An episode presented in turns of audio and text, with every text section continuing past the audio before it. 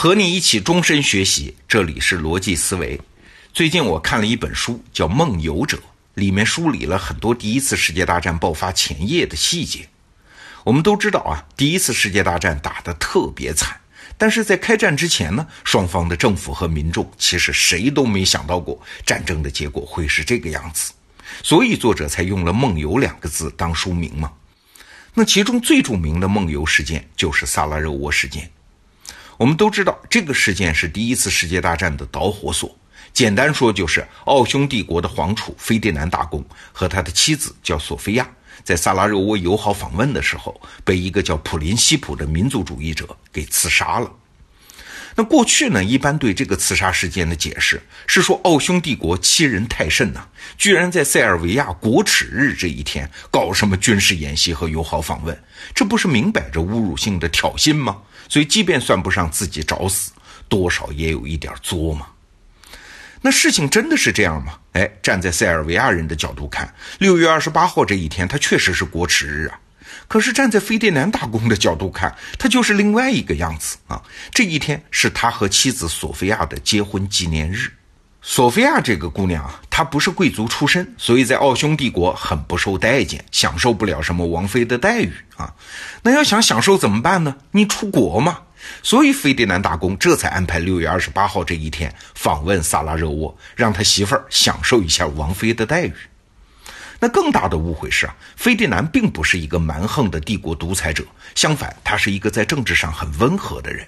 我们假设一下啊，如果费迪南活着，成功的当了奥匈帝国的皇帝，那奥匈帝国对塞尔维亚的压力就会减轻很多啊。总而言之吧，萨拉热窝事件本质上并不是一个什么反抗侵略的英雄故事，而是一个彻头彻尾的误会和悲剧啊。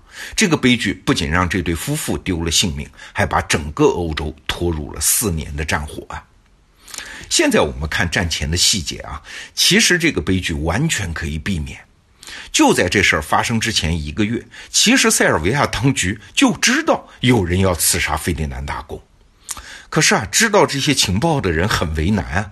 你想，刺杀奥匈帝国的皇储，哎，这是多大的罪名啊！塞尔维亚政府觉得自己担不起。但是另外一方面呢，他们又不敢公然反对啊，因为策划刺杀的那群人有一个特殊的光环，就是塞尔维亚的爱国者嘛。上一任政府就是他们暴力推翻的，所以现任政府不敢轻易得罪他们。哎呀，真是难死了！塞尔维亚政府想来想去，哎，最后采用了一种很迂回的方式去暗示啊，由他们的外交部长出面告诉法国公使。哎，你想这是绕了一个多大的弯子？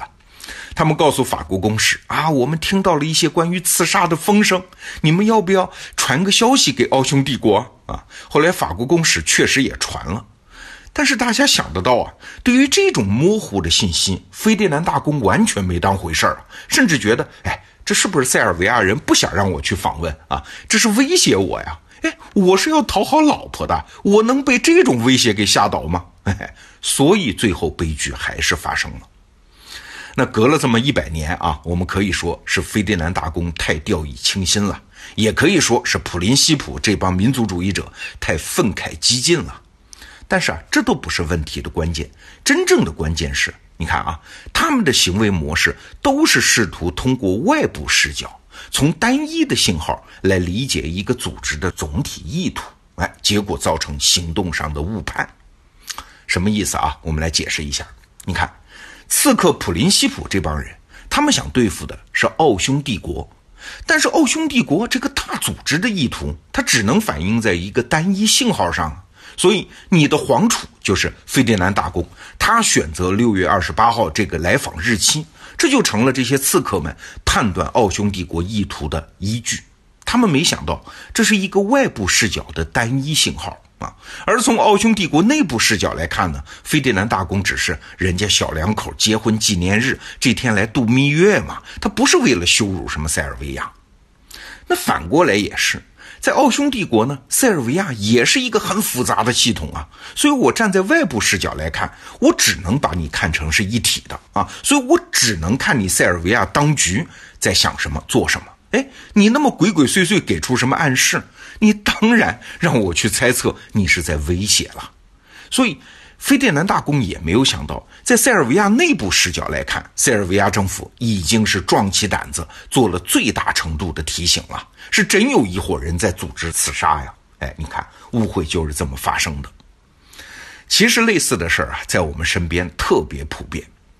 我记得我第一次去美国的时候，就问一个长期生活在美国的华人朋友啊，关于某件事儿，美国人怎么看？那位朋友就苦笑说：“哪有什么美国人怎么看？美国人复杂着嘞啊！任何事儿都会分成两派，都会吵得一塌糊涂。一件事儿，也许总统本人有看法，但是总统也受制于很多力量啊。就算是总统有说了算的地方，总统四年也下台了。即便是政府发了公告，这些态度也不是不能改变的呀。所以啊，并不存在一个有任何确定看法的美国。”你看，这就是外部视角和内部视角的不同啊。但是，一般人呢很难认识到这种不同。为啥？因为我们的大脑是从远古进化而来的嘛。那个时候，每个人需要打交道的对象都是少数的几个人呢，所以我们的大脑习惯了从某个具体的信号来判断一个人的态度，从一个人，尤其是领头的人的态度来判断一个群体的态度。这是我们人类在进化过程中形成的本能啊，但是进入现代社会之后，群体变得极其庞大和复杂，一个群体的内部压力有时候比外部压力还要大啊，所以领导人说什么，这个组织公开对外说话的文件啊，态度也会受制于内部原因呢，所以他说的话和他的真实意思差距就很大。哎，请注意啊，这可不是说谎啊，这是内部视角和外部视角的差异。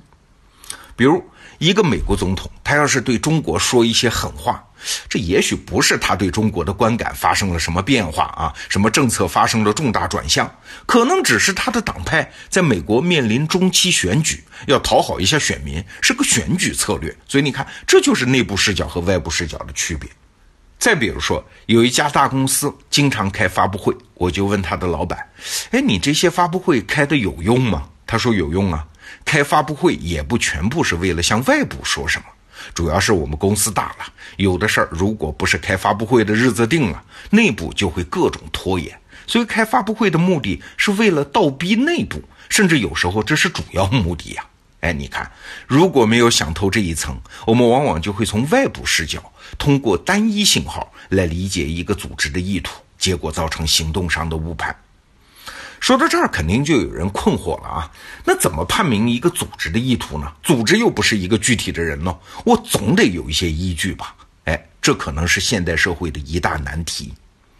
不过也有一个方法啊，那就是不看言语，看格局，这七个字儿。不看言语，看格局。我举个例子啊，一个机构前后任领导之间的关系一般都是好不了的。为啥呢？你想啊，接任的领导如果想干事儿，总是会改变前任领导的某些做法和安排。在接任者看来，这是正常的变革。但是在前任看来，这就叫否定啊啊！再加上有的人两边示好挑拨，哎，说什么现在这个领导比您在的时候差远了，或者反过来说，就希望您上台了，比原来那位强多了。哎，时间一长，这两个人自然就有了心结啊。只不过有的人涵养好，不表现出来而已啊。所以在前后任领导之间，他们的关系是由格局决定的，他们说什么并不重要。邓小平当年不是说过一句话吗？说中美关系好也好不到哪儿去，坏也坏不到哪儿去。哎，你想是啊，双方都需要，但是毕竟中国崛起，多多少少都在挑战美国的地位。哎，这就是好也好不到哪儿去，坏也坏不到哪儿去的原因呢。哎，这种思维方式就是我刚才说的那七个字，叫不看言语，看格局啊。好，今天咱们就聊到这儿，明天见。